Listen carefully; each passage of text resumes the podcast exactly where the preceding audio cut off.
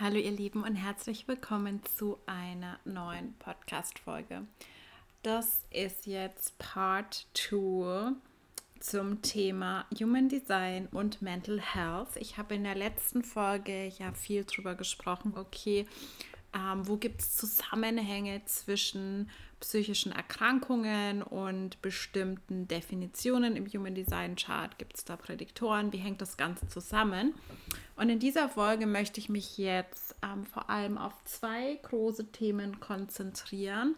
Und das eine ist das Thema ähm, Deconditioning und Auswirkungen auf Mental Health, also quasi in der anderen Richtung wie kann sich deine Dekonditionierung negativ auf deine psychische Gesundheit auswirken und was ist wichtig in diesem Kontext. Und das andere Thema, professionelle Kompetenzen und Verantwortung für alle, die in irgendeiner Art und Weise mit Klientinnen arbeiten in diesem Bereich äh, Human Design Coaching, sei es Coaching, sei es nur einmalige Sessions, Readings. Und es ist, finde ich, sogar für Content Creators, die jetzt zum Beispiel nicht mit Klienten im One-on-One -on -One arbeiten, die nicht coachen, die aber Content kreieren, ähm, auf diesem Level dass es wirklich was mit Bildung zu tun hat, dass es was mit Information zu tun hat, dass es was mit Empowerment zu tun hat. Ich meine jetzt niemanden, der einfach für sich privat ne, jetzt irgendwie auf Instagram postet, sondern wirklich in diesem Sinne Content Creator, die in irgendeiner Art und Weise als Autorität angesehen werden, möglicherweise.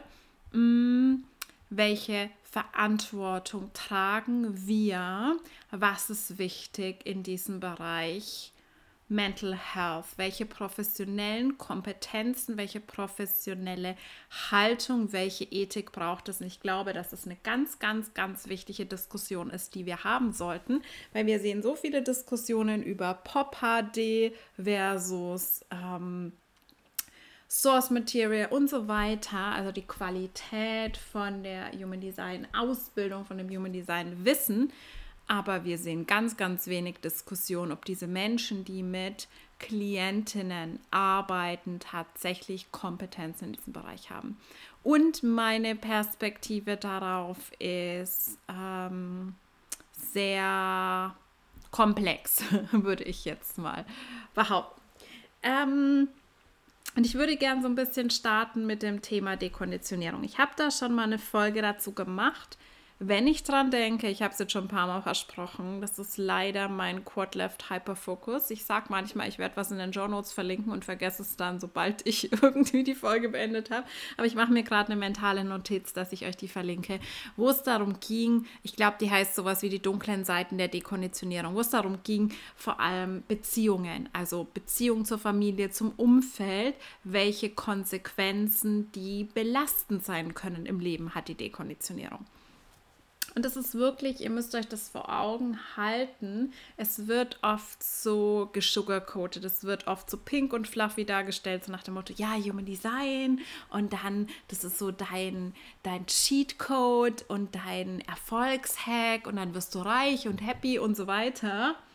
Und im Endeffekt ist es wirklich so ein krasser Prozess, weil so vieles einfach zerbricht und sich neu ordnet. Und es gibt einige Dinge daran, die einfach für unsere psychische Gesundheit, für unsere mentale und emotionale Stabilität eine große Challenge sein können. Zum einen ist es so dieses ganze Thema Aufarbeitung der Vergangenheit. Das heißt, du wirst höchstwahrscheinlich in diesem Prozess damit konfrontiert werden, dass, weil es uns allen so gegangen ist, du in deiner Familie, in deiner Kindheit sehr wahrscheinlich nicht so in deiner Differenzierung gesehen und genurtured worden bist, wie du es eigentlich verdient hättest. Dass du all diese Konditionierungen abbekommen hast, die du jetzt wieder ablegen musst. Und es ist so ein bisschen ähnlich wie der ganze Prozess der Traumaheilung oder wenn wir Familienmuster erkennen, die wir dann durchbrechen. Es ist so dieses Gefühl von, von Wut, von Groll, von dieses Gefühl, auch es ist so unfair. Es ist so unfair, das kommt alles gar nicht von mir. Mir wurde das quasi alles auferlegt und jetzt bin ich diejenige, die diese ganze Arbeit machen muss, um diese ganzen Muster zu durchbrechen, um das alles abzulegen, was ja gar nicht von mir kam. Mm, und da kann ganz, ganz viel hochkommen an Emotionen. Da kann sein, dass viel Arbeit geleistet werden muss. Selbstvergebung, Vergebung der Familie gegenüber. Ähm, und aber generell einfach auch Dinge aus der Vergangenheit nochmal zu fühlen, nochmal in den Kontext zu bringen. Also auch generell diese autobiografische Aufarbeitung ist, glaube ich, sehr, sehr, sehr wichtig, weil ähm, es ist Teil, sehr oft Teil der Psychotherapie auch, ne, dass wir sagen, wir, wir brauchen so eine gewisse Kohärenz, wir müssen einen gewissen Sinn finden in unserer Lebensgeschichte und in den Dingen, die uns passiert sind. Das heißt, es ist einfach generell was, was mit einer gewissen Belastung kommt, was damit kommt, dass gewisse Emotionen hochgespült werden. Natürlich ist da auch ganz, ganz viel Heilungspotenzial. Also ähm, wenn ich daran zurückdenke, einer der großen Keys war für mich einfach diese Erkenntnis, dass ich eine Dreierlinie bin, also sogar eine 3-6 mit der doppelten 3 in den ersten 30 Lebensjahren und dass es nicht meine Schuld ist, dass mir so viele Dinge passiert sind. Also dass diese ganze dieser ganze Komplex von Schuld und Scham, dass ich so ein Failure bin, dass Dinge bei mir nie auf Anhieb funktionieren, dass ich so viel ausgetestet habe in Beziehungen, in allen anderen Dingen, was ich alles auf mich selbst projiziert habe. Das hat einerseits eine ganz große Last von mir genommen. Das war richtig erleichternd auch dieses einfach zu verstehen. Und andererseits kam da natürlich auch ganz, ganz viel Wut hoch, mm, dass es natürlich von anderen auch immer so auf mich projiziert wurde und ich darin nicht gesehen wurde, ich darin nicht verstanden wurde, keiner gesehen hat, dass es eigentlich eine, eine Qualität von mir ist. Mm, und das ist so dieses, diese Dualität. Auf der einen Seite ist da so viel Erlaubnis, es wird so viel Raum frei, es ist so viel Aufatmen, es ist so viel Erleichtern und Verstehen. Und auf der anderen Seite ist dann eben dieses, ähm, diese Heaviness, dass Traumata hochkommen, dass alte Emotionen hochkommen, dass vielleicht auch Beziehungen zur Familie und anderen Menschen dadurch belastet werden.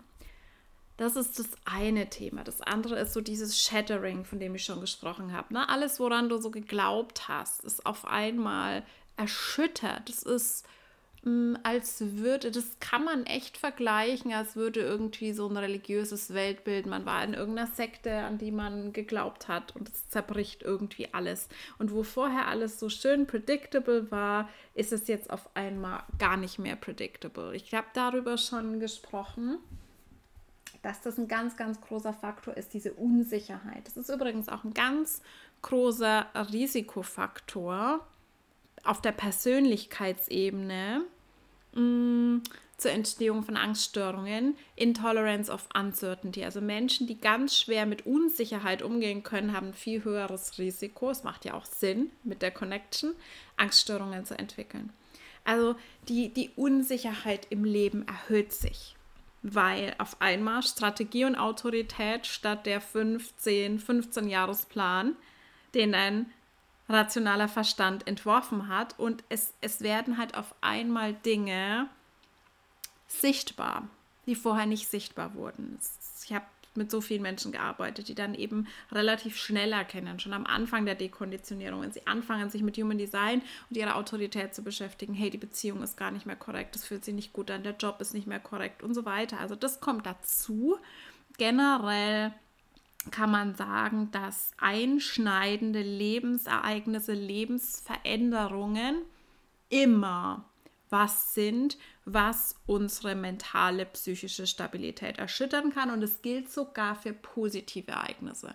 Das heißt, es kann sein, dass es sein absoluter Traum ist, auszuwandern, irgendwie einen neuen Job anzufangen, was sehr positive Dinge, auch, auch eine Hochzeit, wenn sich dadurch viel verändert. Heutzutage ist es oft so, dass sich dadurch nicht mehr so krass viel verändert, wenn man vorher schon zusammen gewohnt hat und jahrelang zusammen war, dann ist es nicht mehr so dieses einschneidende Ereignis. Aber auch eine Geburt von einem Kind natürlich. Also positive Dinge genauso wie negative, wenn es was ist, was in deinem Leben sehr viel verändert dann ist es was, was dich psychisch belasten kann, was generell deine mentale und emotionale Stabilität erschüttern kann. Und oft, nicht immer, aber oft führt uns Human Design eben auch zu solchen Lebensentscheidungen.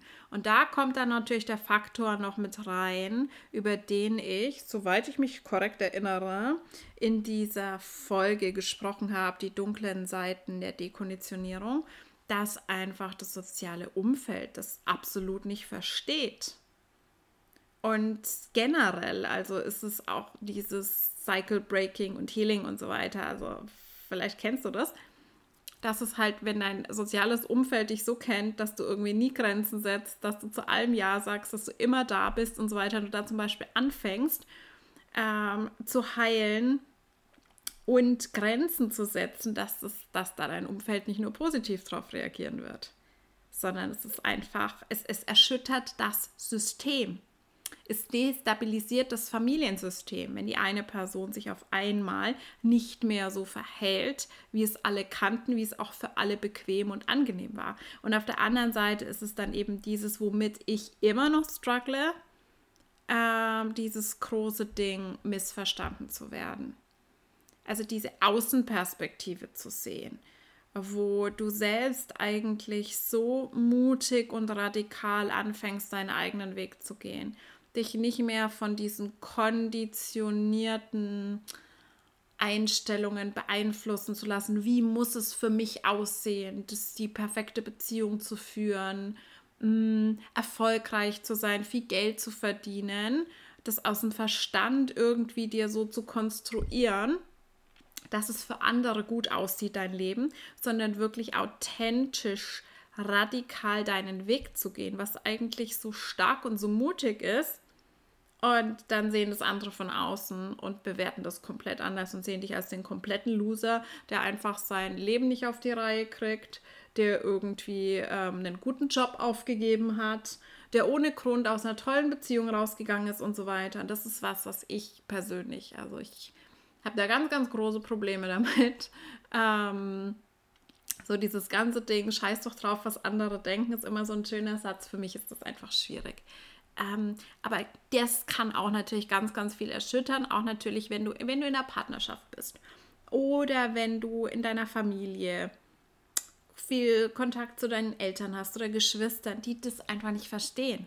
Und ich habe gerade im Kontext von meiner Trennung festgestellt, wie schwer das zu erklären ist teilweise. Ich habe mein Bestes gegeben und es gab ein paar Menschen tatsächlich, die es verstanden haben. Aber das ist so dieses Denken, ja, okay, ist jetzt irgendwas Schlimmes passiert? Ähm, wenn nein, äh, wie kann das sein? Also auch vor allem sechs Monate, nachdem man geheiratet hat. Wie kann das sein, dass XY, die Beziehung sah doch nach außen so gut aus und so weiter. Und dann erklär das mal. Dann erklär das mal irgendwie rational, wo alle Menschen sagen würden, das macht man nicht und da muss man dann erst nochmal zur Paarberatung und hier und da und so weiter. Aber wirklich dann zu erklären, hey, ich fühle ganz sicher, dass es korrekt ist. Mein Partner, Ex-Partner fühlt auch, dass es so korrekt ist. Ähm, diese Entscheidungen, die keinen Sinn machen auch Business-Entscheidungen, die keinen Sinn machen. Dich gegen einen potenziellen Kunden zu entscheiden, wenn du einfach fühlst, das, das ist nicht korrekt für mich.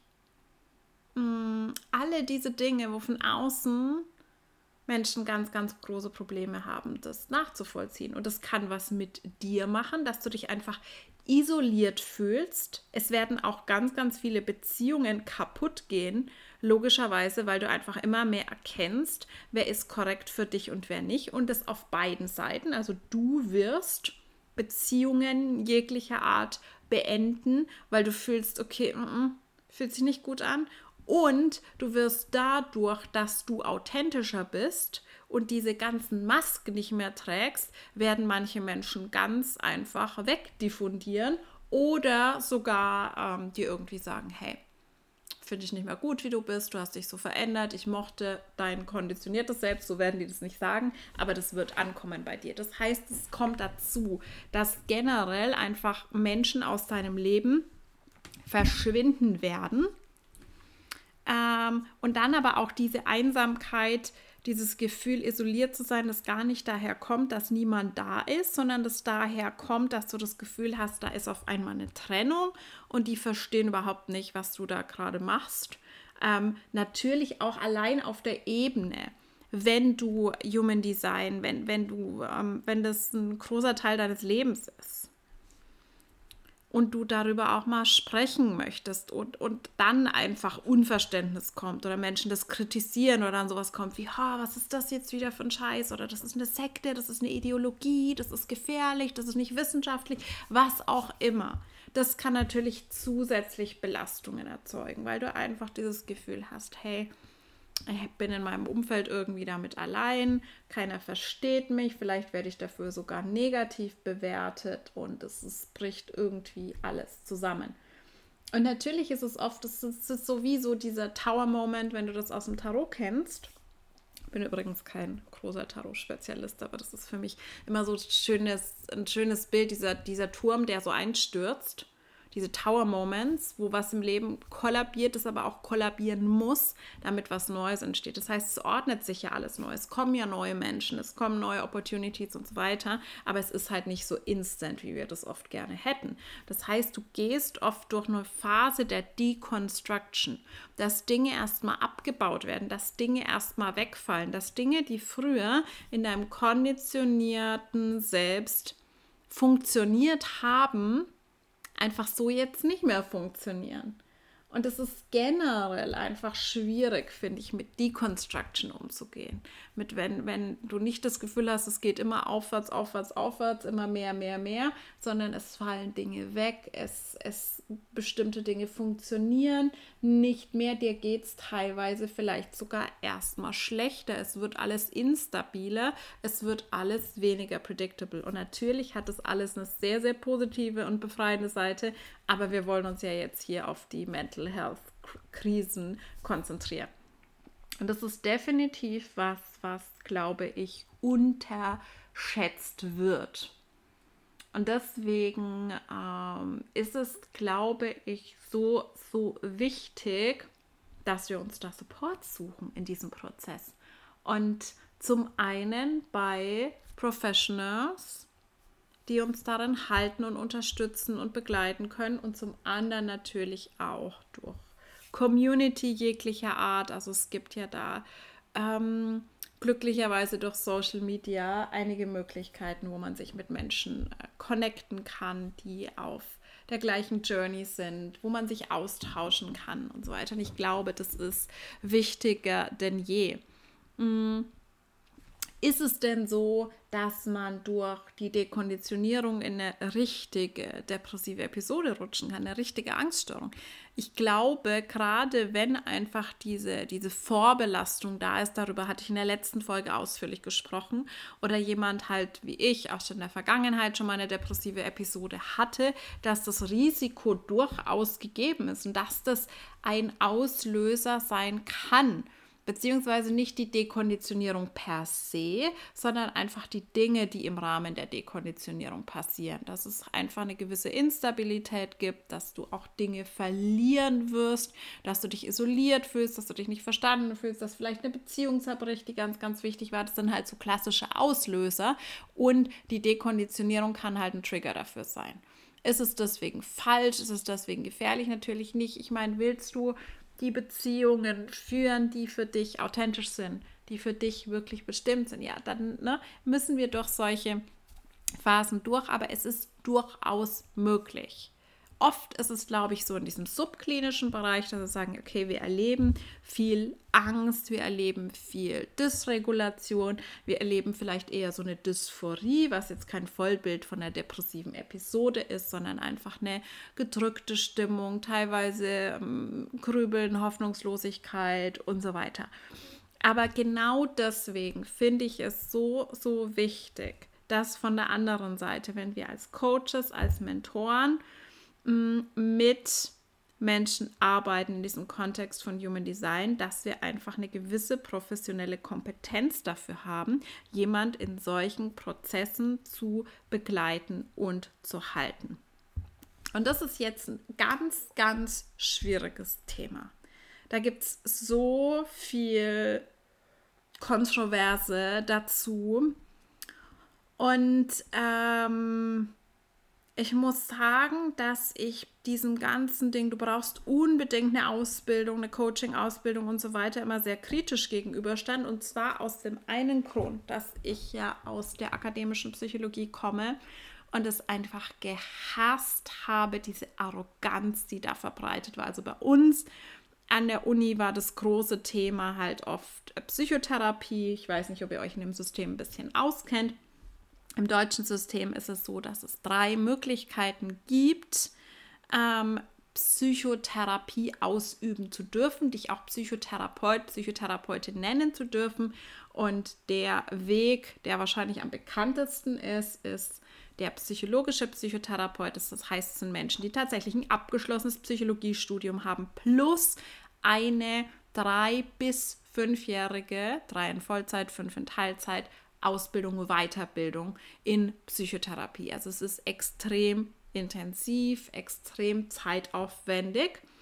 Es gibt aber eben die beiden anderen ähm, Wege. Das eine ist der Facharzt für Psychiatrie, Neurologie, wo dann eben auch mit einer kleineren Zusatzausbildung ein Arzt, der in diesen Fachbereichen tätig ist, ein Facharzt, also du kannst es jetzt nicht als Hautarzt machen, mm, aber dann zum Beispiel als Psychiater auch zusätzlich psychotherapeutisch tätig sein kann. Und es gibt den Heilpraktiker für Psychotherapie, der am umstrittensten ist, weil Heilpraktiker kann mehr oder weniger jeder machen. Also es gibt Heilpraktikerschulen überall und du kannst diese Ausbildung machen. Du brauchst ein, ein Führungszeugnis und ne, irgendwie solche Dinge, aber ansonsten brauchst du da keinerlei Qualifikation vorher.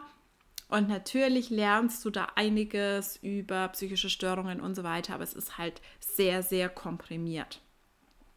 Und es war halt immer so dieses große, was, was, was, wenn du in die, nicht, überhaupt nicht in diesen Bereichen tätig bist. Sehr, sehr viele Menschen haben, verstehen erstens nicht den Unterschied zwischen Psychiater und Psychologen, dass das eine halt ein Arzt ist, ein Facharzt. Und das einfach ein relevanter Unterschied ist, dass ein Psychiater zum Beispiel Medizin, ähm, Medikamente verschreiben darf, was ein, ähm, Psychotherape ein psychologischer Psychotherapeut ähm, nie darf. Mhm. Aber grundsätzlich auch so dieses Umgangssprachliche höre ich bei uns auch oft. Ich gehe zum Psychologen. Und wenn du dann nachfragst, gehen sie zu einem Psychotherapeuten, der ganz häufig halt kein Psychologe ist, aber gehen einfach davon aus, Psychotherapeut ist gleich Psychologe. Ähm, und es ist, glaube ich, schon wichtig, dass man sich da informiert und so weiter. Aber bei uns war halt so dieses große, okay, psychologische Psychotherapeuten, die haben die Kompetenz, die haben die entsprechende Ausbildung und Heilpraktiker, oh mein Gott, ganz, ganz schlimm, Scharlatane, gefährlich und so weiter und so fort. Skandal, dass die das überhaupt dürfen, dass die sich so nennen dürfen und so weiter. Und ich habe das halt schon immer ein bisschen kritisch und differenziert gesehen, weil ich diese überhebliche Haltung, wir sind die Guten, wir sind die akademischen Psychologen und die anderen sind alle Scharlatane, ähm, schon immer, es hat sich für mich sehr, sehr unangenehm angefühlt. Und dazu kommt, dass ich halt einige Menschen kenne, also einige Psychologen, auch näher kenne, die entweder schon Psychotherapeuten sind oder sich in der Ausbildung befinden und zu denen ich im Leben niemals gehen würde. Und ich sage da auch noch ein bisschen dazu, warum. Aber im Leben niemals.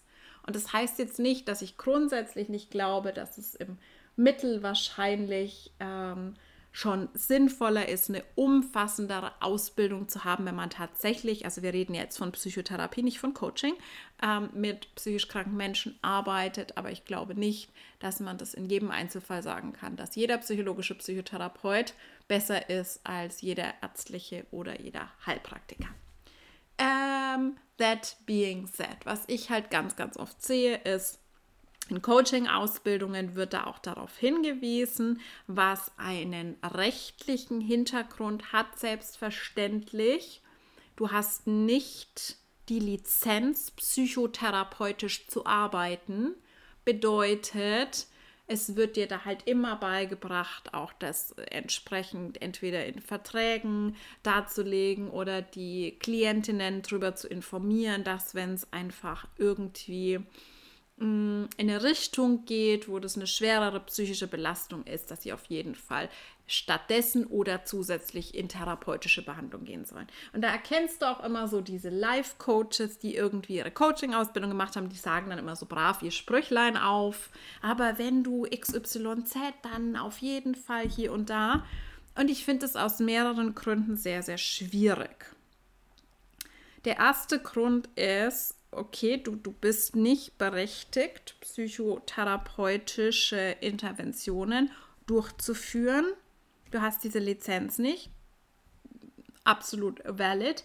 Aber du hast höchstwahrscheinlich auch nicht die Kompetenz und auch nicht die wirkliche Erlaubnis, eine Diagnose zu stellen. Das heißt, woher sollst du das dann wissen? Du gibst ja quasi die Last an den Klienten ab, dass der Klient erkennen soll, okay, wann ist es jetzt wirklich nur eine Phase, wo ich mich irgendwie belastet fühle, wo meine Stimmung instabil ist und so und wann ist es eine depressive Episode. Und die allermeisten Menschen, die eine Coaching-Ausbildung hatten, können das nicht diagnostizieren. Die können kein, es gibt sehr gute standardisierte psychiatrische Interviews, ähm, aber ich würde dir das nicht empfehlen, als Coach, Mentor oder so Diagnosen zu stellen. Und ich glaube auch, dass das sehr, sehr schwierig ist. Das heißt, wir sind da jetzt in einem Bereich, der dann irgendwie diffus ist. Das heißt, einerseits empfiehlst du das deinen Klienten, andere, aber ich finde es auch schwer, die Last an den abzugeben und den entscheiden zu lassen, wann ist es für mich Coaching, wann ist es Therapie. Und auf der anderen Seite darfst du es eigentlich nicht, aber du bist gar nicht fähig, das sicher zu differenzieren und zu erkennen, weil du da auch nicht die Qualifikation dafür hast. Das heißt, was sollst du da machen? Es gibt natürlich Bereiche, wo es relativ safe ist. Aber die meisten von uns bewegen sich, glaube ich, nicht in diesen Bereichen. Und die Bereiche, die ich meine, ist so ein ganz rein berufliches Coaching. Kompetenzcoaching, Kommunikationscoaching, wo wir uns wirklich in dem Bereich bewegen. Es geht um ganz spezifische mm, Parameter, es geht um ganz spezifische Kompetenzen, es geht darum, dich zu trainieren, in bestimmten Situationen anders besser zu reagieren und so weiter, wo dieses ganze Mental Health Konstrukt gar nicht so im Vordergrund steht. Je mehr wir aber in den Bereich des Life Coachings kommen oder in den Bereich des Business Coachings, so wie ich das immer ähm, angeboten habe oder anbiete, wo du dann schon in den Bereich kommst, das ist ganz, ganz natürlich. Wenn du mit Frauen arbeitest, die ihr eigenes Business online aufbauen, da kannst du nicht sagen, okay, ähm, wir machen jetzt nur irgendwie die und die Ebene, weil, weil da stehen oft Dinge im Vordergrund. Wie Angst vor Sichtbarkeit, Angst vor finanzieller Unsicherheit, psychische Belastung durch diese ganzen Sachen und so weiter. Jemand hinterlässt einen negativen Kommentar und es triggert und so weiter. Und dann kommst du halt in so einen Bereich, wo das schwerer trennbar ist. Und ich muss sagen, ich habe ja mh, hm, eine Coaching-Ausbildung gemacht ähm, die ging irgendwie sechs Monate oder so, also eine ganz klassische, auch live, nicht online, live hier in der Coaching-Akademie zum systemischen Coach, die ein Modul hatte, was auch von einer Heilpraktikerin ähm, für Psychotherapie unterrichtet wurde, was ich in dem Kontext nicht so ganz optimal fand. In dem hätte ich es besser gefunden. Man hätte, es gibt hier an der Uni auch einige ähm, Psychologen vor Ort, die man hätte fragen können, die das Modul zu Psychologie unterrichtet hat was nicht hilfreich war. Also ich habe danach meine Kolleginnen, die mit mir die Ausbildung gemacht haben, gefragt, könntet ihr das jetzt erkennen, wenn jemand eine Depression und Angststörung hat? Und die haben alle mit Nein geantwortet. Also es war nicht hilfreich. Sie hat über Dinge geredet, die in der Coaching-Praxis jetzt, glaube ich, tatsächlich weniger relevant sind, wie Suizidalität und Persönlichkeitsstörungen. Super, super selten. Und das, das wird nicht so wahrscheinlich vorkommen dass ihr jemanden, der akut suizidal ist, vor euch sitzen habt. Und da kriegen selbst Psychotherapeuten Panik. Das ist jetzt auch für Psychotherapeuten keine Routinegeschichte. Und natürlich ist es nicht sinnvoll, jemanden mit einer Psychose zu coachen und so weiter. Aber im Endeffekt ist das nicht die Realität. Die Realität, die wir haben, ist, dass es vielleicht wirklich, es sind ja auch die häufigsten psychischen Störungen, dass ihr jemanden habt mit, ähm, mit Depressionen oder Angststörungen oder eventuell halt jemanden, wo es begleitend oder alleine. Oft sind es Komorbiditäten, also die Sachen, die gemeinsam auftreten, eine Essstörung oder eine, irgendeine, ähm, irgendeine Art von Zwang oder Suchtproblematik kann möglicherweise vorkommen. Aber es gibt auch Sachen, wo selbst Psychotherapeuten irgendwie so ein bisschen, ähm, ja, abweisend sind. Ich kenne das Problem, dass zum Beispiel viele Patientinnen mit der Diagnose Borderline-Persönlichkeitsstörung abgewiesen werden von Psychotherapeuten, weil sie einfach so verschrien sind als super, super schwierig. Da ist immer ein Suizidrisiko involviert. Mm, da ist Selbstverletzung sehr oft involviert und ganz, ganz viele trauen sich das einfach nicht zu und sagen dann, nee, mache ich nicht, nehme ich nicht auf, bin ich nicht spezialisiert. Also das nur mal so am Rande. Ähm, aber ganz grundsätzlich glaube ich, dass es, dass, es, dass es nicht diese festen Kategorien gibt zwischen klinisch, also wirklich Diagnose, Störung, Erkrankung und subklinisch, wo man sagt, da ist eine Belastung da, mm, aber es ist eben noch nicht in diesem klinischen Bereich, sondern das ist fließend, das ist ein Kontinuum. Und ich bin eher auf der Seite, dass ich sage, okay, wenn das ganz eindeutig ist. Ich habe zum Beispiel auch schon mal, ich habe eine psychotherapeutische Lizenz, also ich habe nicht die Psychotherapeutenausbildung gemacht. Ich war ja in der Wissenschaft mm, und nicht in diesem klinischen Bereich, sondern im biopsychologischen Bereich, wo das nicht wirklich relevant war. Ich habe den Heilpraktiker, ähm, aber ich, ich hatte nie irgendwie das Verlangen, spezifisch mit Menschen mit psychischen Störungen therapeutisch zu arbeiten, aber für mich ähm, fühlt sich das so halt einfach sicherer an, zumindest dieses, also ich habe ein Papier, auf dem steht, ich dürfte das und darf das. Hm, ich sage nicht, dass ihr das machen müsst, aber was ich glaube, für mich ist es einfach die Variante, die sich besser anfühlen würde, so ein gewisses Basiswissen zu haben in dem Bereich, sich generell mit Mental Health und so diesem ganzen bisschen auszukennen und vor allem irgendwie diese Kompetenzen zu haben, dass ich Menschen in emotionalen Extremsituationen supporten und halten kann. Das ist auch viel Übung, das ist viel Training und es braucht halt einfach gewisse Kompetenzen in der Gesprächsführung, äh, möglicherweise gewisse Kompetenzen in irgendeiner Art von in Anführungszeichen therapeutischen Methode, ob das jetzt irgendwie in die Richtung somatische Therapie geht oder was auch immer, was ich nicht zielführend finde. Also das meiste, was wir in der Coaching-Ausbildung gelernt haben, waren tatsächlich solche Sachen, die ich nie einsetze. Also wirklich irgendwelche ähm, Aufstellungen mit Magneten oder also es ging sehr, sehr häufig darum, einfach nur den Klienten irgendwie in seiner Selbstreflexion so ein bisschen zu unterstützen. Und das sind ganz andere Themen als die, die mich interessieren und die tatsächlich relevant sind in der Arbeit mit Klientinnen. Und die Menschen, die zu mir kommen, sind schon super selbstreflektiert. Und die brauchen mich nicht, damit ich mit ihnen einen Lebensrat ausfülle, damit sie erkennen, in welchen Lebensbereichen sie Themen haben, wenn sie eine Skala irgendwie. Also das, das ist einfach nicht so wirklich relevant, was wirklich in meiner Erfahrung relevant ist. Und da hat jeder so ein bisschen seine eigene Ausrichtung und so seine eigenen Verfahren, mit denen er arbeitet, ist einfach sowas wie. Ähm, Techniken, wo wir mit dem inneren Kind arbeiten, was wir auch angeschnitten haben, ne? aber Techniken, wo wir irgendwie körperbasiert arbeiten, wo wir Menschen auch ko-regulieren können, wo wir jemanden auch in der emotionalen Krise irgendwie stabilisiert bekommen. Und wenn du dir das gar nicht zutraust, in keiner Art und Weise, ich sage jetzt nicht, dass du bewusst mit Menschen arbeiten sollst, ähm, die psychische Störungen haben was ich vorhin sagen wollte. Ich habe schon mit Klientinnen gearbeitet, die eine diagnostizierte Angststörung hatten, die dann oft parallel aber auch in medikamentöser und oder psychotherapeutischer Behandlung waren, schon vor dem Coaching, wo ich aber dann extrem gut unterstützen konnte in bestimmten Dingen, die einfach in der Therapie nicht geholfen haben. Und das höre und sehe ich halt auch immer wieder. In, so, so oft, weil gerade diese energetische Ebene, oft auch die körperbasierte Ebene in der klassischen kognitiven Verhaltenstherapie fehlt und nicht abgedeckt wird, dass Menschen kommen und sagen, ich habe Therapie gemacht, das hat mir nicht geholfen. Und dann aber mit anderen Verfahren bin ich daran gekommen. Also wir sollten das auch nicht über alles stellen.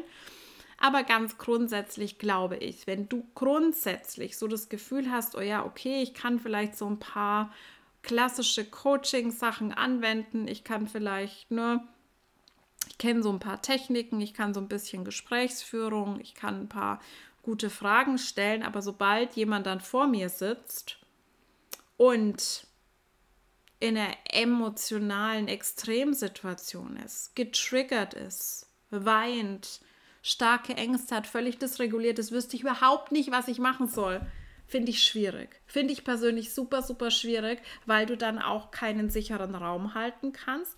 Ich nehme jetzt alles aus, was wirklich so ganz spezifisch begrenzt ist. Also das weißt du aber wahrscheinlich. Also wie vorhin dieses Beispiel mit dem beruflichen Kompetenzcoaching, wo ganz, ganz klar ist, wir arbeiten daran und das hat hier jetzt gar keinen Raum. Oder Finanzcoach. Du arbeitest ganz spezifisch daran mit deinen Klientinnen. Nicht, dass da vielleicht auch ein bisschen Mindset und Energiearbeit sinnvoll wäre zu integrieren, aber wenn es wirklich darum geht, hey, finanzielle Kompetenzen zu stärken, bestimmte Investmentpläne zu arbeiten oder was auch immer, no worries.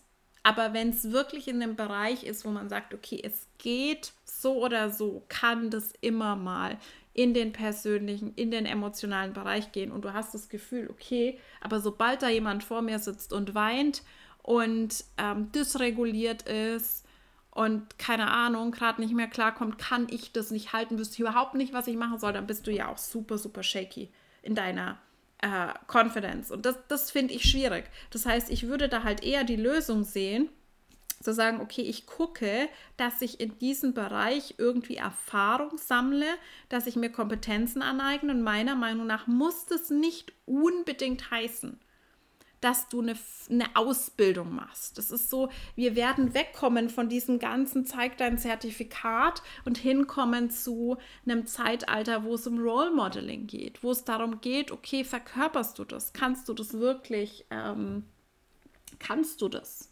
kannst du das transportieren, dass du diese Person bist, die das halten kann, die dazu fähig ist. Und wie du da hingekommen bist, ist erstmal egal. Wie du dir dieses Wissen und diese Kompetenzen aneignest. Ich finde nicht, dass es eine formelle Ausbildung sein muss oder dass die eine Ausbildung besser ist als die andere. Und ich finde diese ganzen, diese ganzen Diskussionen, ja, es muss eine Coaching-Ausbildung, die nach XYZ zertifiziert ist. Ich finde das sehr oldschool. Ich finde das sehr pre-2027 und ich finde das nicht zielführend. Es geht darum, Wer bist du? Kannst du das halten? Traust du dir zu, das zu halten? Hast du Erfahrung gemacht in dem Bereich? Weil ansonsten finde ich das schwierig und da kannst du hundertmal Disclaimer hinter alles setzen. Ja, aber wenn du, wenn du irgendwie nicht sicher bist, dann solltest du auf jeden Fall zu einem Therapeuten gehen. Wozu brauche ich dann dich? Also wir nehmen wieder diesen Bereich aus, wo es wirklich um ganz spezifische Dinge geht, die begrenzt sind und die nicht in den Bereich Mental Health reingehen. Ähm, aber generell wirst du erleben, und das ist eine Erfahrung, die ich gemacht habe, dass dieses, dass dieses Begrenzen gar nicht mehr so funktioniert. Dass wir das merken, dass es einfach, wir als Mensch einfach uns nicht abspalten können und bestimmte Bereiche dann einfach reinkommen. Also ich habe früher wirklich fokussiert nur Business Coaching gemacht und ich hatte trotzdem Beziehungsthemen, weil ne, wenn du als Frau dich selbstständig machst mit einem eigenen Online-Business und dann ist gerade einfach ein Thema. Dass gerade du eine, durch eine Trennung gehst oder irgendwas in deiner Beziehung ist, dann ist es einfach ein Thema und dann kann ich nicht sagen, also ich sehe das so, ich würde das da nicht machen, dass ich sage, okay, bin ich nicht zuständig, geht mich nichts an, wir arbeiten jetzt mit deinem Business und da sitzt eine Klientin deren Aufmerksamkeit gerade komplett auf einem anderen Thema ist und deren System dadurch durcheinander ist und wo das gar keinen Sinn macht. Und diese Trennung, die, das verschmilzt immer mehr miteinander, das funktioniert immer weniger.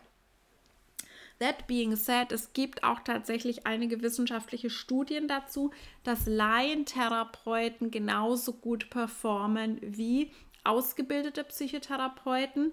Man muss dazu sagen, dass in diesen Studien aber Therapieformen waren, ähm, die sehr standardisiert sind, wo es ein Manual gibt. Das heißt, es, es gibt bestimmte psychotherapeutische Ansätze, die natürlich ähm, ähm, in spezifische Situationen und bestimmte Erkrankungen gebunden sind, wo aber wirklich, wo es ein Skript gibt für jede Session, was in der Session gemacht wird und so weiter. Und die Laientherapeuten hatten keinen psychologischen Background, keine psychotherapeutische Ausbildung, wurden aber darin geschult, nach diesem Manual zu arbeiten. Und die waren genauso gut, in manchen Studien sogar besser. Und einer der Key-Faktoren war immer die therapeutische Beziehung. Und das ist was, was ich hunderttausendmal fett unterstreichen würde. Die therapeutische Beziehung bedeutet, dass es unfassbar wichtig ist, dass du eine Grundeinstellung hast, die auf Wertschätzung, auf Respekt, auf Augenhöhe basiert, weil das ist das, was bei deinem Klienten ankommt.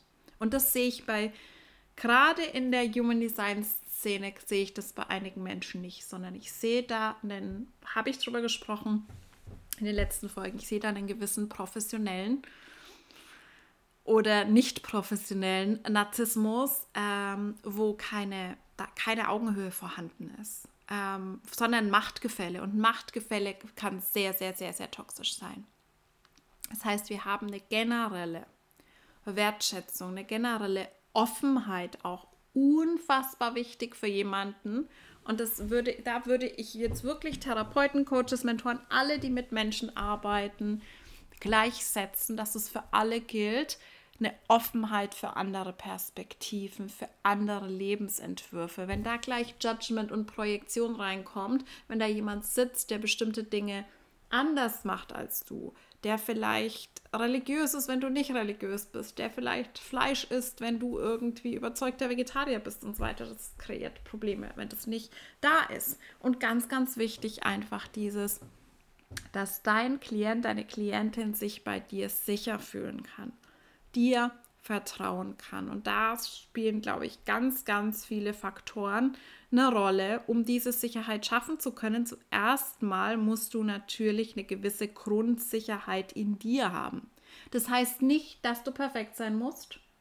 Das heißt nicht, dass du selbst keinerlei emotionale und mentale Themen haben darfst. Das ist völlig unrealistisch, sondern dass du irgendwie fähig bist, auch dich selbst zu grounden, dich selbst zu halten, dir selbst eine Sicherheit zu geben und dass du eben in diesen Sessions in einem regulierten Zustand da sein kannst.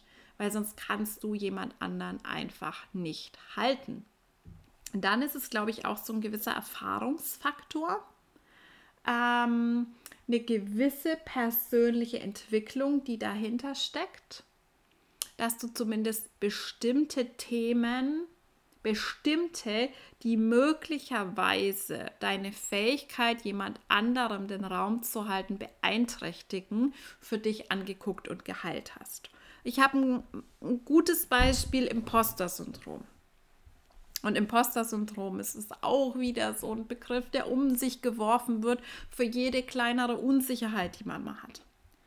Aber wenn du wirklich jemand bist, der sagt, hey, ich habe ständig diese intrusiven Gedanken, dieses, oh mein Gott, kann ich das überhaupt? Oh mein Gott, bin ich überhaupt fähig? Oh mein Gott, und das, du kannst keine Coaching-Session halten, wo es um deinen Klienten geht, wenn die ganze Zeit deine Gedanken darum kreisen, ob du gut genug bist, ob du gerade abfuckst, ob du gerade keine Ahnung, es ist nicht möglich, wenn das so ausgeprägt ist in der Intensität. Bei mir am Anfang, mm, wo ich die ersten Coachings, die ersten bezahlten Coachings gegeben habe, war noch ganz, ganz groß dieses Thema mangelnde Abgrenzung und äh, People-Pleasing, was man denken würde, dass es für Klienten toll ist, aber das ist überhaupt nicht toll für die. Das gibt denen keine Sicherheit, wenn die merken, du machst alles, um die irgendwie zufriedenzustellen.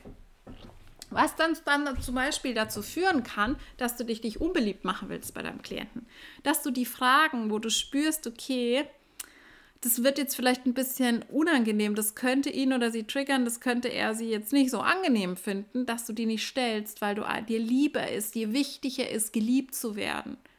Und ähm, dass die dich einfach toll finden. Das kann auch sein, dass es in der Session wirklich deine Aufmerksamkeit beansprucht, dass du die ganze Zeit denkst, oh mein Gott, also du willst so dieses, es ist so ein bisschen dieses Streberding, was bei mir, so du willst extra perfekt sein, du bist, willst der beste Coach für die sein, den die jemals hatten. Du willst, dass die da rausgehen und dich einfach toll finden. Und es ist, nimmt so viel von deiner Aufmerksamkeit ein. Und es ist, hat was gewiss, in gewisser Weise was Narzisstisches weil du nur bei dir bist die ganze Zeit. Du bist nur dabei, dass du abspulst, wie bin ich jetzt der tollste Coach hier, statt wirklich dich auf deinen Klienten fokussieren zu können. Und auch das Thema Abgrenzung. Also ich erinnere mich an eine Zeit, es war wirklich, oh, ich konnte einfach nicht ähm, zum Beispiel zeitliche Grenzen setzen und habe dann massiv die Sessions überzogen, weil ich dachte, oh mein Gott, ich kann die ja jetzt nicht so gehen lassen. Wir müssen das heute noch lösen und so weiter. Und im Endeffekt ist das aber was, das habe ich mehrfach erlebt, sowohl um eins zu eins als auch in Gruppencontainern, dass es Unsicherheit gibt. Und das ist, wenn du wirklich ganz klar sagst, okay, zeitliche Grenze ist hier und da, ähm, wir überziehen maximal zehn Minuten und so weiter. Das hier ist okay, das ist nicht okay, dass das einfach Sicherheit gibt. Aber da brauchst du einfach eine gewisse eine gewisse innere Entwicklung in dir. Und ich habe vorhin gesagt, dass es ein paar Menschen gibt, bei, mit denen ich niemals, jemals arbeiten würde, obwohl sie eben Psychologen sind, da sehr viel Wissen haben, auch die Psychotherapeutenausbildung gemacht haben. Und ich habe mal drüber nachgedacht. Ich, es gab auch eine Person in meiner Coaching-Ausbildung. Die anderen waren super. Eine Person, wo ich sagen würde, ich im Leben nicht. Wenn man mir Geld bezahlen würde, würde ich nicht zu dieser Person ins Coaching gehen. Und diese Personen eint etwas und das ist fehlende Self-Awareness.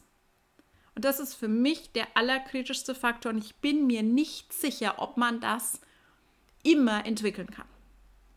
Menschen, die keinerlei Self-Awareness haben, die kein, keinerlei ist ein bisschen übertrieben, eine, eine geringe Self-Awareness haben und die Schwierigkeiten damit haben, sich selbst zu reflektieren. Ich glaube nicht, und es kann ein Projektorthema sein. Deswegen ist es für euch so wichtig, euch jemanden zu suchen, der euch spiegelt, der euch Feedback gibt. Weil das sehe ich auch bei diesen Menschen in der Szene, von denen ich gesprochen habe in den letzten Folgen, die narzisstische Tendenzen haben, dass diese Self-Awareness einfach nicht da ist. Es ist keine Fähigkeit zur Kritik da. Es ist keine Fähigkeit, sich kritisch selbst zu reflektieren, sondern man stellt sich selbst auf den Podest und alles, was negativ mal ankommt, wird dann wieder zurückprojiziert auf andere. Und das finde ich unfassbar schwierig. Die eine Person in der Coaching-Ausbildung, von der ich gesprochen habe, es war wirklich so, dass sie einfach nicht fähig war, sich zu öffnen, nicht fähig war, auch mal bei sich selbst irgendwie ähm, ein Thema zu sehen, was alle anderen super gern gemacht haben. Und es ist dann sowas, sie, ja, die konnt, hat auch die Prüfung bestanden, sie konnte auch diese, diese Methoden alle abspulen. Aber was bringt mir das, wenn jemand vor dir sitzt, der irgendwie so dies, und das habe ich tatsächlich leider bei einigen psychologischen Psychotherapeuten wahrgenommen, die so sind, ja, also ich habe gar kein Problem, hatte ich auch nie. Let's talk about your problems. Und das ist eine Haltung, die finde ich ganz, ganz, ganz, ganz schwierig. Das heißt nicht, natürlich geht es in der Session nicht um deine Probleme. Du solltest auf keinen Fall Trauma-Dumping betreiben und es ist kein Kaffeeklatsch mit einer Freundin. Ne?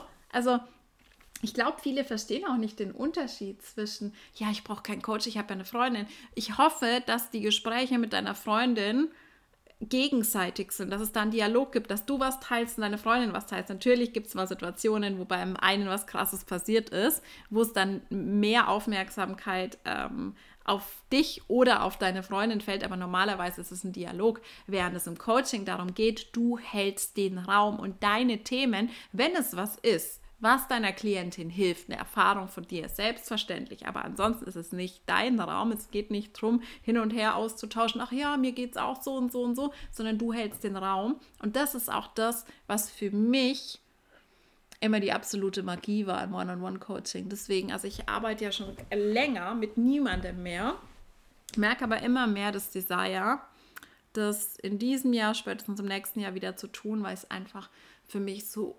unglaublich schön ist. Das ist für mich die größte Wellness, besser als jede Massage. Einfach eine Stunde, eineinhalb Stunden zu haben, in denen es einfach um mich geht. Ich meine Gedanken sortieren kann, ich alles aussprechen kann, mir einfach der Raum gehalten wird. Und das unterschätzen, glaube ich, viele. Also viele überschätzen diese Bedeutung von spezifischen Methoden, Coaching-Methoden. Ähm, und am Anfang, ne, wenn du in der Ausbildung so viele lernst, denkst du auch immer, oh, du musst da irgendwas aus dem, Kast aus dem Nähkästchen zaubern und irgendwie was Tolles machen und so weiter. Im Endeffekt für mich, und jeder ist anders, aber ich habe das auch bei anderen schon gefeedbackt bekommen, für mich ist es das hilfreichste und relevanteste, wenn ich einfach mal den Raum habe, das alles auszusprechen und mich zu sortieren. Und ja, mich, mir hilft es dann, wenn man mir entsprechende Nachfragen stellt, wenn man mir zu bestimmten Sachen was spiegelt oder Feedback gibt. Aber das Größte ist für mich einfach, und das ist anders ja, als wenn ich nur für mich journal oder alleine im Raum sitze, wenn jemand da ist und mir zuhört und mir diesen Raum gibt. Ähm, einfach alles auszusprechen. Auch diese Geduld mitbringt, mir zuzuhören, statt dann sofort reinzuquatschen das ist, glaube ich, wirklich, wirklich was, was unterschätzt wird.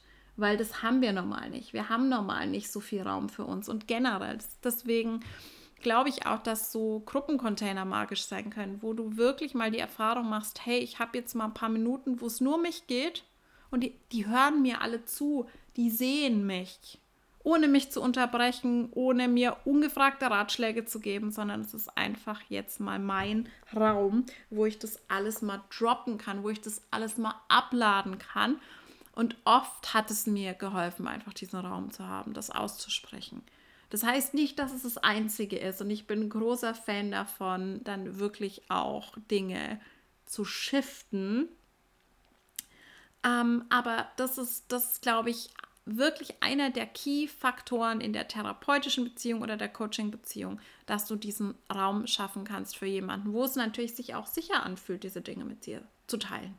Aber es braucht, wie gesagt, es braucht meiner Meinung nach so eine gewisse Kompetenz, so ein gewisses Verständnis schadet nicht, generell Verständnis. Nicht nur unbedingt für psychische Störungen, sondern einfach, wie funktioniert unser Nervensystem, wie funktioniert unser Gehirn, wie kann man Emotionen regulieren, wie kann man sich überhaupt beruhigen, wie funktionieren unsere Gedanken. Also diese ganzen Dinge sind unfassbar hilfreich zu verstehen. Und ich glaube gar nicht, dass es so einen fundamental krassen Unterschied zwischen Psychotherapie und Coaching gibt. Also zumindest jetzt kognitive Verhaltenstherapie, weil ganz, ganz viele Techniken, Verfahren, Gesprächsführungsstrategien ähm, sind sehr, sehr ähnlich. Also was man zum Beispiel sowohl in der Psychotherapie als auch im Coaching nutzt, sind so Skalierungsfragen, sind so lösungsorientierte ähm, Fragen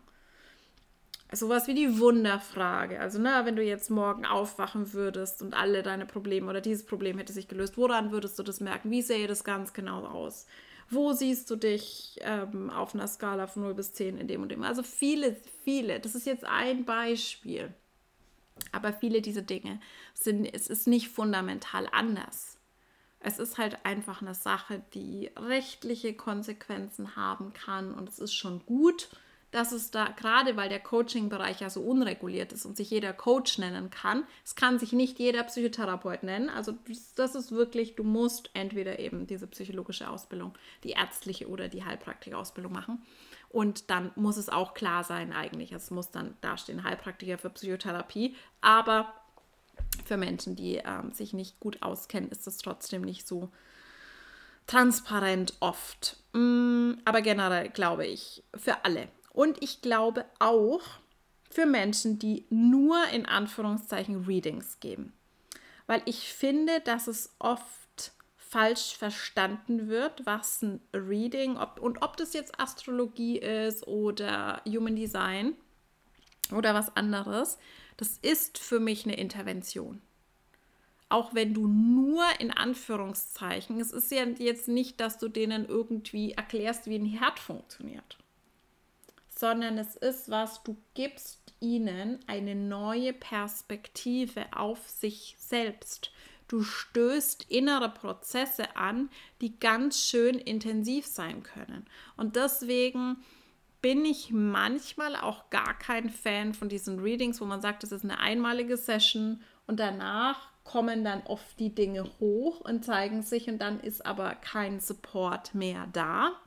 Und wovon ich im Nachhinein gar kein Fan bin, sind Readings, die einfach nur Recordings sind, wo man sagt, okay, ich kann verstehen, dass das für viele natürlich super praktisch ist, das dann in der eigenen Zeit ein Audio aufnehmen zu können und es dem Klienten zu schicken. Aber ich finde das unfassbar schwierig.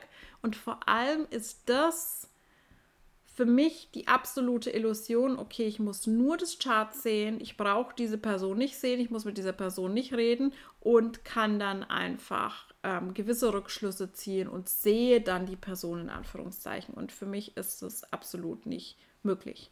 Wenn du bei mir schon mal eine Session hattest, ich habe seit Ewigkeiten keine klassischen Readings mehr. Ich mache aber Human Design basierte Sessions. Mm, dann weißt du, dass ich dir mehr Fragen stelle als sonst was. Und es ist auch das Wichtigste, also dass du einfach den Menschen da siehst. Und wenn du jetzt jemandem einfach ähm, ein Recording aufsprichst, den du nie gesehen hast, aber das ist für mich, das ist für mich ganz, ganz schwierig, weil du einerseits, wie gesagt, diese, diesen Fehlschluss siehst, okay, dass das Chart mh, mm, die Person abbildet und du das zweifelsfrei erkennen kannst, wobei sich viele Dinge im Chart ganz, ganz unterschiedlich äußern und ausdrücken können. Da habe ich auch in der letzten Folge drüber gesprochen. Und es ist eben keinerlei Interaktion möglich. Es kann, können keine Nachfragen gestellt werden und so weiter.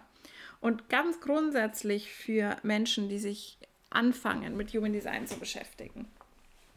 Ähm, es gibt ja manche Aspekte im Chart, die jetzt nicht nur angenehm sind. Also Human Design ist ja auch, ähm, und das liebe ich so sehr daran, ein System, das nicht alles sugarcoated und nicht alles in diese schönen Laura Marlina Seiler Begriffe und du bist ein Wunder und du bist ein Geschenk für die Welt packt, sondern es gibt dann Sachen, wo du sagst, okay, du hast deine Sonne in Gate 51 oder 26 und wenn du da tatsächlich halt mit den Keynotes arbeitest ähm, oder du hast eine, eine Fünferlinie und das kann man dann schön reden mit anderen Begriffen, aber im Endeffekt ist es, gibt es Aspekte im Chart wie das Gate des Schock, das Gate des Gauners, das Gate der Provokation und Dinge, die erstmal für unseren konditionierten Verstand furchtbar klingen, weil wir ordnen alles ein. Vielleicht kennst du diese Frage ähm, wenn du selbst mit Astrologie oder Human Design arbeitest und jemandem schon mal was erklärt hast, ist es jetzt gut oder schlecht?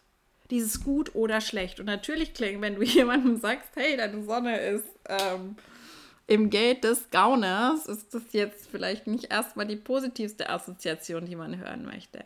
Und ich glaube, dass wir da ein bisschen empathisch und behutsam mit Menschen umgehen dürfen. Und oft sehe ich, dass die größten Ochsen in Anführungszeichen, kennt ihr das? In meiner Familie war das immer so, so ein Ochs ist jemand, der irgendwie gar nicht auf die Gefühle von anderen eingehen kann, der super unempathisch ist, der einfach so wirklich im Kopf durch die Wand und jedes Fettnäpfchen. Mm, sind oft die, die halt schon länger, die wirklich kompetent sind ähm, die vielleicht sogar zertifiziert sind, offiziell als Human Design Analysten und die dann halt wirklich ähm, knallhart die Keynotes da dann auf den Tisch knallen, die aber überhaupt nicht einschätzen können, was macht es mit einer Person. Ich meine nicht, dass man es sugarcoaten soll, aber ich meine, dass man irgendwie die Kompetenz haben soll, da empathisch zu sein und es in einer Weise zu kommunizieren und da entsprechend auch auf Rückfragen zu reagieren, dass jemand da halt irgendwie mit umgehen kann und dem nicht hinknallen, ähm, was man alles für fürchterliche äh, Konstellationen hat im eigenen Chart oder mit dem äh, Partner gemeinsam oder so. Das ist am Anfang schon so ein bisschen, ähm, ja, kann challenging sein. Und ich erinnere mich noch, wie ich das erste Mal die Keynote gelesen habe zu meiner bewussten Sonne mit der 56.3. Das ist wirklich, wirklich keine keine angenehme Sache, die man über sich selbst lesen möchte. Und inzwischen habe ich einfach so viel Humor. Ich habe einfach so viel Humor ähm, und sehe mich selbst einfach auch so selbstironisch. Und ich glaube, das ist zum Beispiel für alle Therapeuten, Coaches, Mentoren das, das absolut Beste, was du haben kannst. Das kannst du dir aber auch nicht antrainieren. Ich kenne Menschen, die haben einfach, die haben keinen Humor. Die haben keinen Humor. Das klingt jetzt böse, aber das kannst du nicht lernen. Haben die nicht. Und ich meine damit nicht, dass sie meinen Humor nicht haben. Das meine ich überhaupt nicht. Nicht, dass sie über meine Witze nicht lachen. Ich meine, die haben keinen Humor. Die lachen, aber ich glaube, du kennst auch solche Menschen. Und bei den Menschen, über die ich gesprochen habe, diese größeren in der Szene, vor allem Projektoren, die sich eher so narzisstisch überheblich verhalten, ähm, die denken, sie sind die Masters und so weiter, die finde ich auch absolut, empfinde ich als total humorlos. Und ich glaube, Humor, da gibt es auch natürlich Forschung in der Psychologie dazu. Es gibt auch therapeutische Interventionen, die auf Humor basieren. Ne? Äh, und wir reden jetzt nicht über Lach-Yoga, das gibt es auch. Aber wirklich, dass es ein ganz, ganz großer Faktor sein kann. Und das merke ich, also bei mir, also die ähm, äh, 56 ist natürlich eine sehr, eine sehr humorvolle ähm, Prägung. Und das sowohl in meiner eigenen Mental Health Journey als auch in Sessions mit Klientinnen habe ich das immer wieder die Erfahrung gemacht, dass das unfassbar, auch mit Freunden, ne? Natürlich äh, supportet man ja auch seine Freunde, Freundinnen in bestimmten Prozessen, ähm, dass das unfassbar unterstützend und heilsam sein kann. Ähm, aber wirklich, wie ich das, das erste Mal gelesen habe, das war schon so ein bisschen eine Ohrfeige. Also 56.3, wenn ihr die äh, Keynote nicht kennt, ich denke, ich kenne auch nicht alle auswendig, aber die eigenen zum Teil ist Alienation, also Entfremdung. Und ähm, die Keynote ist ziemlich wörtlich a will and egoism that is so often bearing, um, overbearing that it guarantees continued isolation. Und das ist wirklich, das, will man über sich hören. Und dann kommt aber irgendwie so ein, so ein Einschub hier. Uh, it is acceptable because of the sun's intrinsic vitality, weil es halt die Sonne ist. Dadurch wird so ein bisschen abgemildert, aber es ist, es ist nicht das. Und ich meine, das ist das wichtigste Placement, das du hast. Oder dann zu erfahren, ich habe die 63, ähm, a potential for deep depression auch solche Sachen, ne? über sich selbst zu erfahren, die man eigentlich wegfahren, äh, wegmachen möchte, die man eigentlich wegtherapieren möchte. Das ist auch ein großer Faktor, Akzeptanz. Acceptance Commitment Therapy, mein Lieblingstherapieverfahren, weil es auf Akzeptanz basiert. Die Leute kommen und die wollen diese melancholischen Phasen weghaben und du musst ihnen sagen, hey, du bist individuell definiert, du wirst immer Melancholie haben. Menschen, die wollen ihre emotionalen Wellen weghaben, die wollen das nicht mehr fühlen und du musst ihnen irgendwie beibringen, hey, okay, um, that's your process. Das ist, äh, du, das wird dich immer begleiten. Das kann nicht weggehen. Das ist nicht möglich. Also, ne, wirklich, aber dieses, dass man so eine gewisse Empathie mitbringt, dass man eine gewisse Fähigkeit mitbringt. Das hat natürlich auch mit bestimmten Aspekten im Design zu tun. Mir erleichtert mein offener Solarplexus da tatsächlich vieles, auch wenn es natürlich hm, ich lernen musste, diesen ähm, diese Energie zu finden, wo ich Dinge aufnehmen kann, wo ich das empfangen kann, wo ich mich eintunen kann, ohne es eben komplett zu absorbieren. Und ich kann das nicht erklären. Ich habe das einfach mit der Zeit für mich irgendwie rausgefunden durch Experimentieren. Aber das, das erleichtert manches. Aber dass wir halt nicht so mit dem Holzhammer da irgendwie mit Menschen umgehen.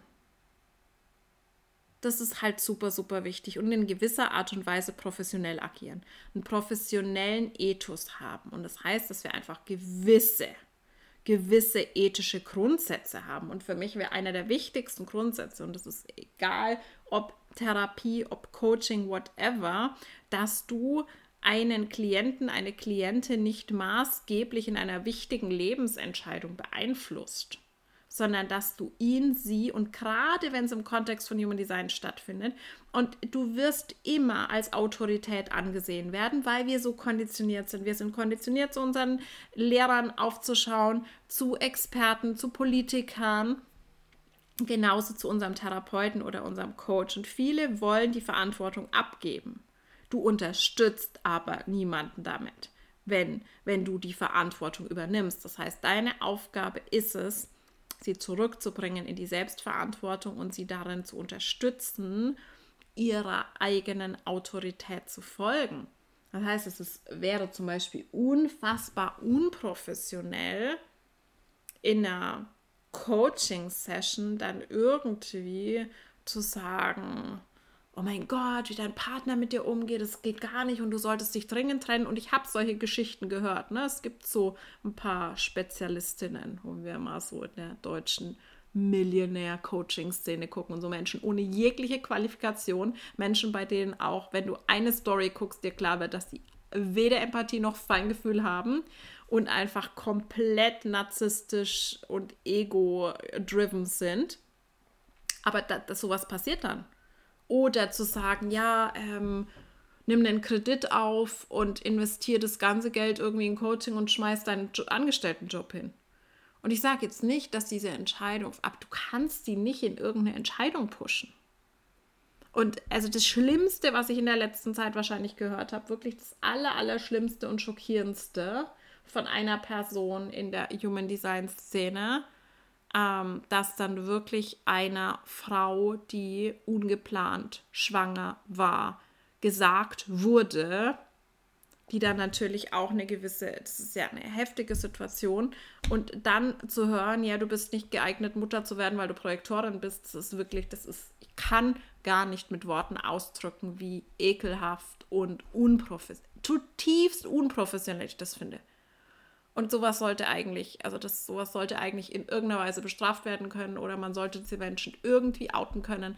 Ich weiß es nicht. Es gibt leider kein System dafür, aber das ist wirklich Level also, nee, müssen wir nicht drüber reden.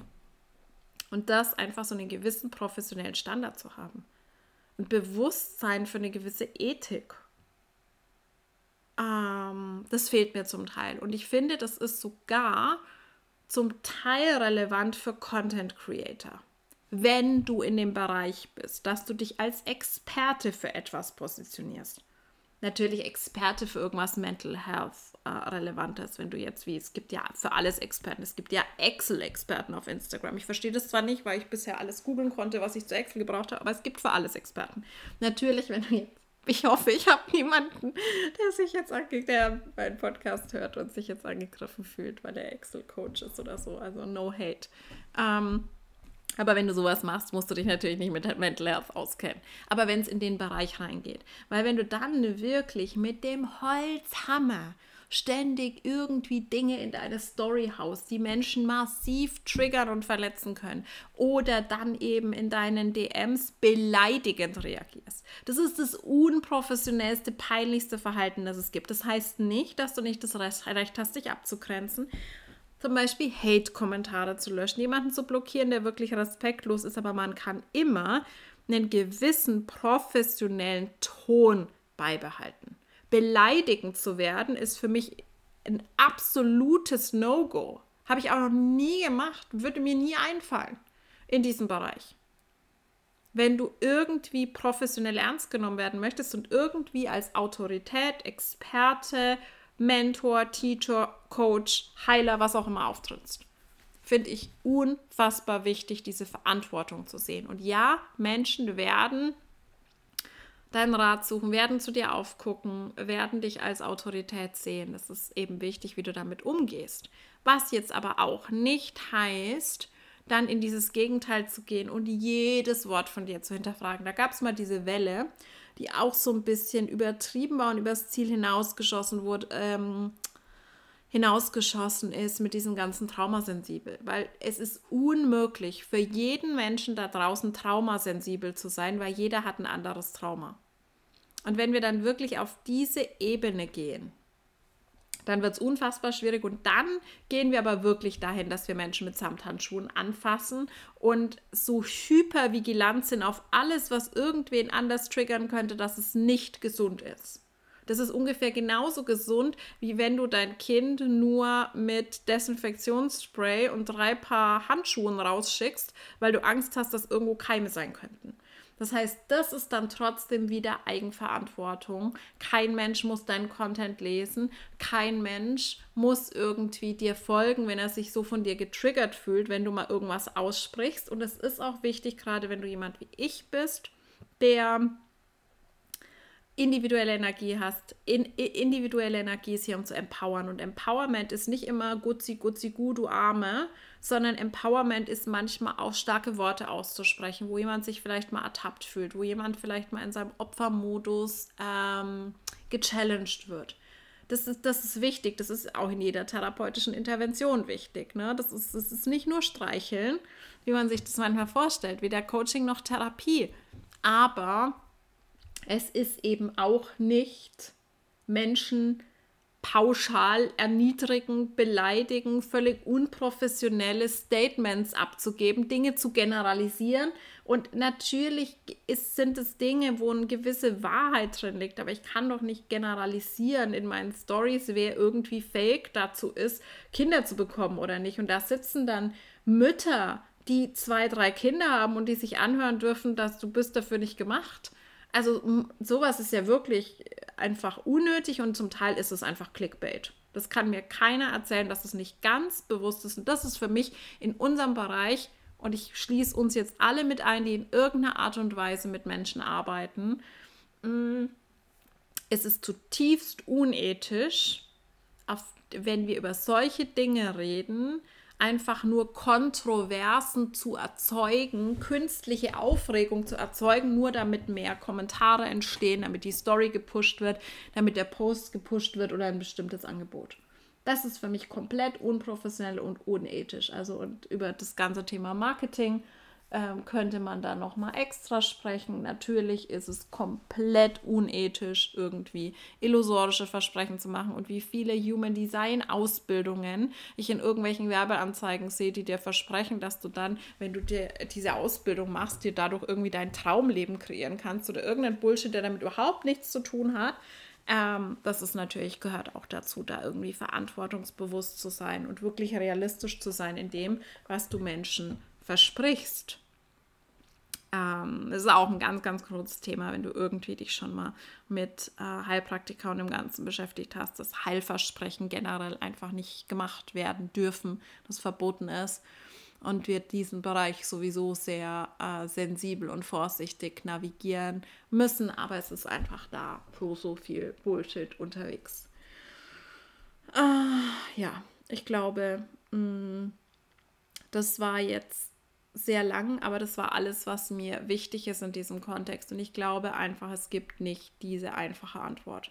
Zu sagen, hey, du brauchst die und die Ausbildung und du musst das und das können und so weiter. Ich glaube, das Wichtigste ist einfach ein Bewusstsein für die Verantwortung, die wir haben, ein Bewusstsein dafür, was ist eine professionelle Haltung, auch dass nicht jeder coachen kann. Und das ist, glaube ich, wirklich, ich glaube, dass es sowas gibt wie eine natürliche Veranlagung dafür, Menschen, die da natürlich eher ein Talent dafür haben und welche, die da eher nicht so ein Talent dafür haben. Ähm, ich glaube, dass es Voraussetzungen gibt, wie eben die Self-Awareness, die Bereitschaft und Fähigkeit, sich selbst zu reflektieren, die eigenen Themen anzuschauen, sowas.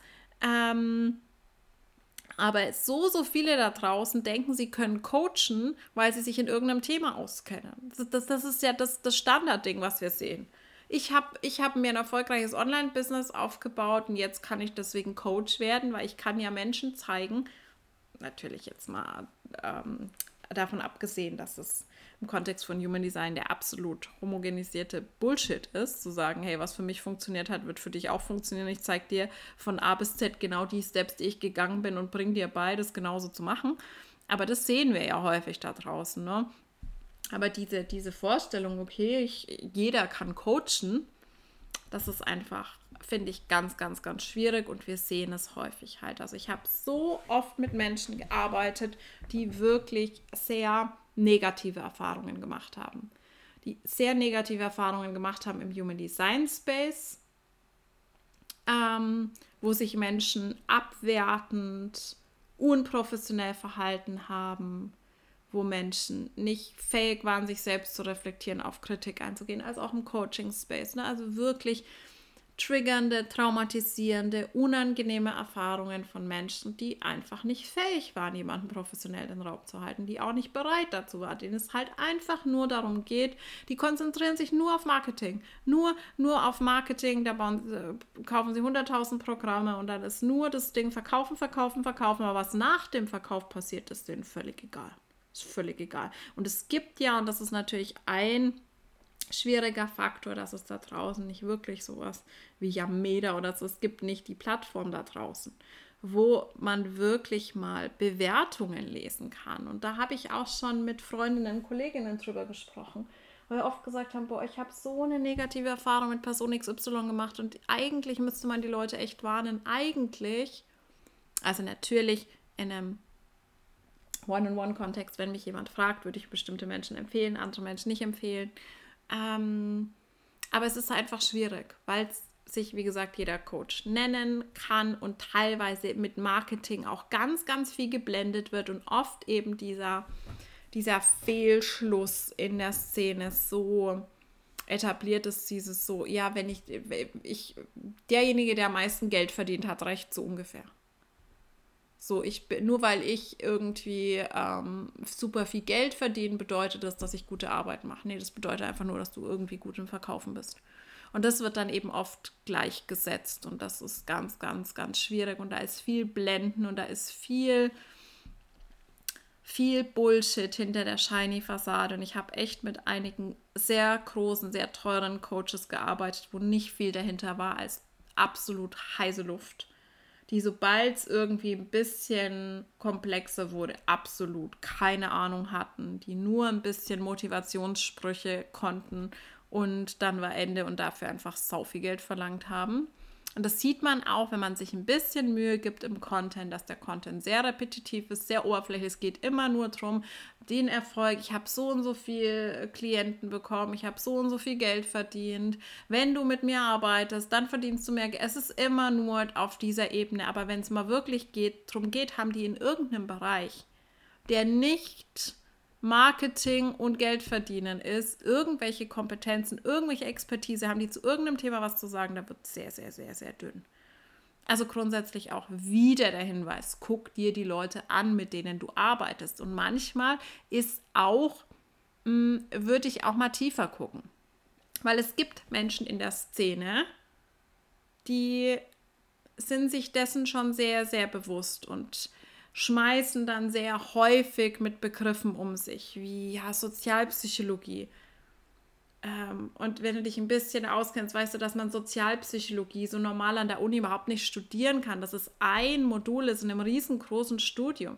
Und dass das dann Menschen sind, die halt irgendwo ein Fernstudium an irgendeiner Akademie gemacht haben und sich in einem Bereich der Psychologie so ein bisschen weitergebildet haben. Aber wenn du dich nicht auskennst, suggeriert es halt, oh, das ist eine Person, die hat ein Psychologiestudium.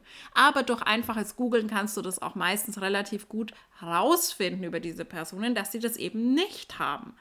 Oder die Personen, die dann einfach in ihrer Instagram-Bio schreiben, wissenschaftlich fundiert, was dann, was dann irgendwie suggeriert, ah, die Person hat irgendwie einen wissenschaftlichen Background und wenn du dann mal guckst, hat die gar nichts, weder ein Studium noch eine Ausbildung noch irgendwas. Und es muss per se nicht schlimm sein. Also wie gesagt, ich hasse diese akademische Überheblichkeit. Ich habe deswegen lang meinen Doktortitel versteckt oder in vielen Kontexten gar nicht genannt, weil ich einfach nicht mit diesen überheblichen Akademikern in einen ähm, in einen Sack gesteckt werden wollte. Ich weiß, dieses Sprichwort gibt es jetzt wieder nicht. Ich habe es erfunden, verzeiht mir. Aber ihr wisst, was ich meine.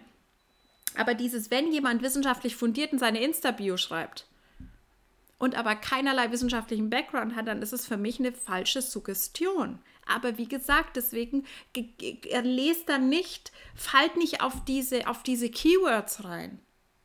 Glaubt nicht alles, was ihr lest und seht.